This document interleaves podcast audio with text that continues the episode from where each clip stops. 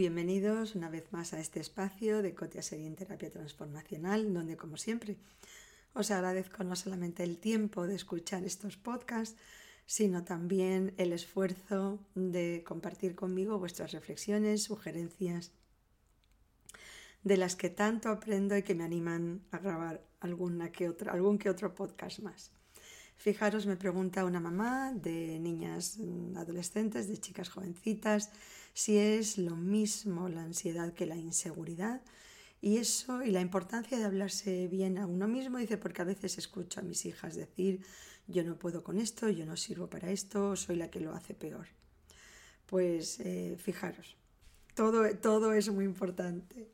Uno, sí, la inseguridad tiene que ver con la falta de autoestima. Sí es verdad que esa falta de autoestima puede conllevar, puede llevarme a la ansiedad, porque todo lo que sea una inseguridad, una falta de confianza, hace que yo sea una persona más insegura, que, a veces que reaccione más con mayor intensidad ante cosas pequeñitas, eso siempre digo, eso es, eso es un verdadero termómetro de hasta qué punto estás bien contigo mismo. Si, si te ves que estás hiperreaccionando en algunas áreas de tu vida o en general, eso es señal de que estás pasando por un momento muy, reactivo, te estás tocando o te están hiriendo en algunas heridas que tienes allí y por eso es esa hiperreactividad. Generalmente las personas que tienen buena autoestima reaccionan de una manera equilibrada y bastante lógica y por supuesto si en algún momento hiperreaccionan, porque a todos nos puede pasar, no tienen problemas en pedir perdón y pedir disculpas. ¿Por qué?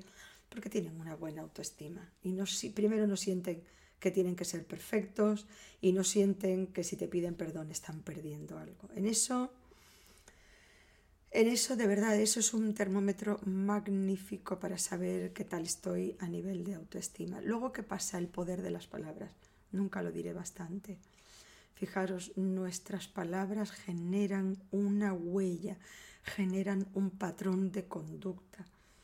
No nos damos cuenta, pero cuando digo yo no sirvo para esto, yo no valgo, eso genera un patrón de conducta y cada vez que lo intento me sale peor, porque una vez que yo ya eh, siembro una especie de axioma, porque digo, cuando yo no valgo para esto, estoy hablando de una manera categórica, no es que ahora no me ha salido bien, sino que yo no valgo para esto, no estoy hecha, no tengo habilidades, por naturaleza no se me da bien, estoy marcándolo como parte de mi esencia y entonces mi mente va detrás de eso y me hace caso, y me hace caso.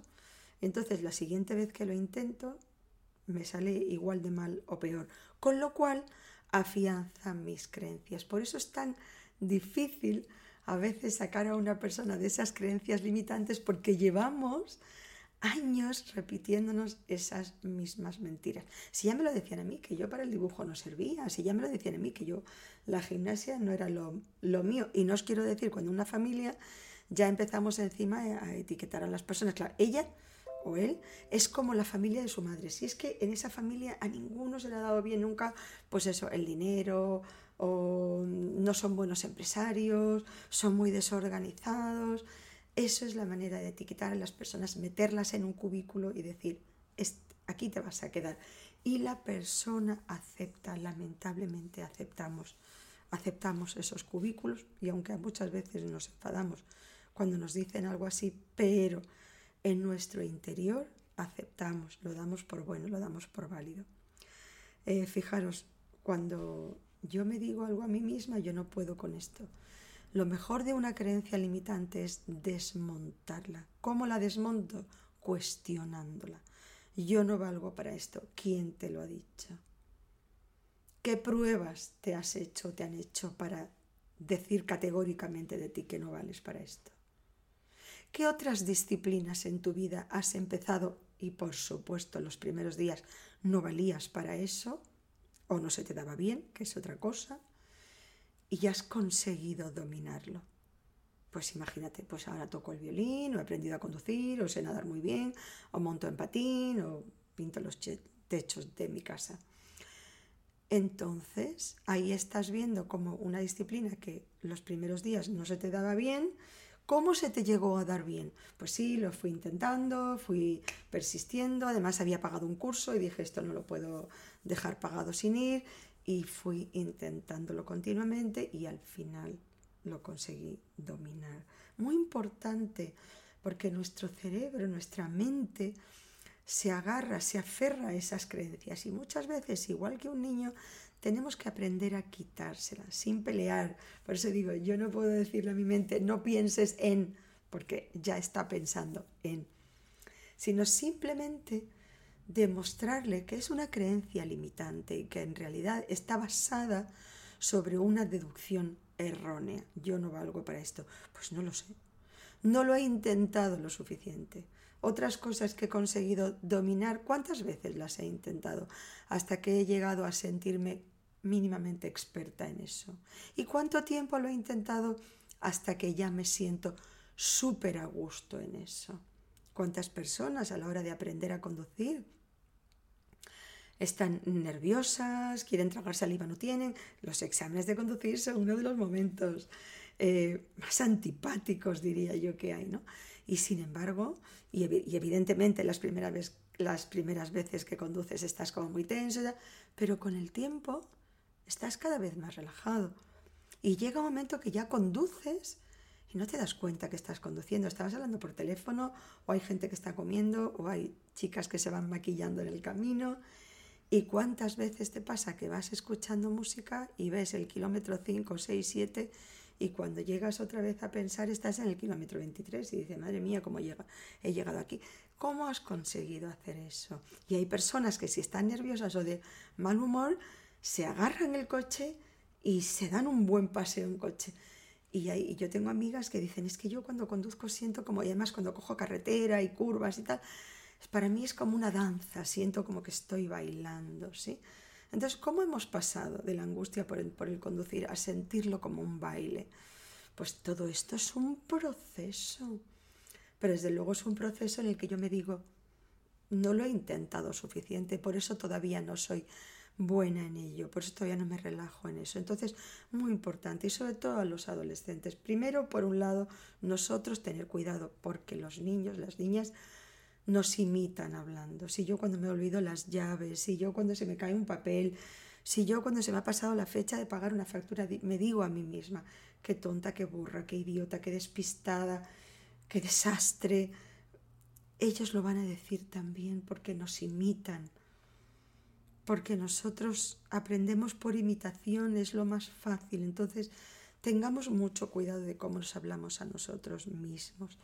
Y segundo, nuestras palabras generan realidades y nunca lo diré bastante. Nuestras palabras generan realidades. Entonces, todavía, no, no me voy a mentir, pero me digo, todavía no domino esto. Cada día lo intento un poquito más, cada día me sale un, un poquito mejor.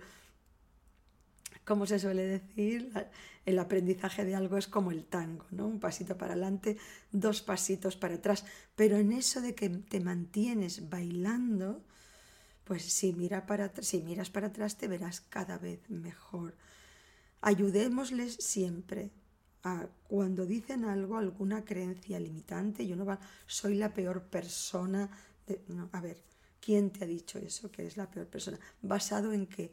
¿Qué experiencia profesional te, tenía la persona que te dijo eso? ¿Qué otras cosas haces buenas? Fíjate en las cosas que haces buenas, cuando has compartido, cuando has dado, cuando te has alegrado, cuando has ayudado, cuando has sido empático desmonta las creencias limitantes, dándoles a nuestra mente las otras cosas que ha hecho también y de las que no ve. Yo siempre digo, y con esto termino, fijaros en los escaparates, fijaros en las joyerías, ponen las, las joyas más importantes del escaparate, ella solita sobre un terciopelo azul muy bonito, oscuro y con una luz preciosa encima. ¿Para qué? Para que las veamos, para que ellas destaquen en toda nuestra visión. Hagamos lo mismo, pero en vez de con las cosas que no hacemos bien o que todavía no nos salen lo suficientemente bien como para estar orgullosos de ellos, hagámoslo con las cosas que son buenas, que nos gustan, que nos hacen sentir orgullosos, que nos dan una buena autoestima y que nos hacen que al final del día, cuando apoyemos la cabeza sobre la almohada, lo hagamos con una sonrisa. Con una sonrisa. Espero haberos dejado con este podcast. Muchísimas gracias por esas reflexiones. Cotia Serín, Terapia Transformativa.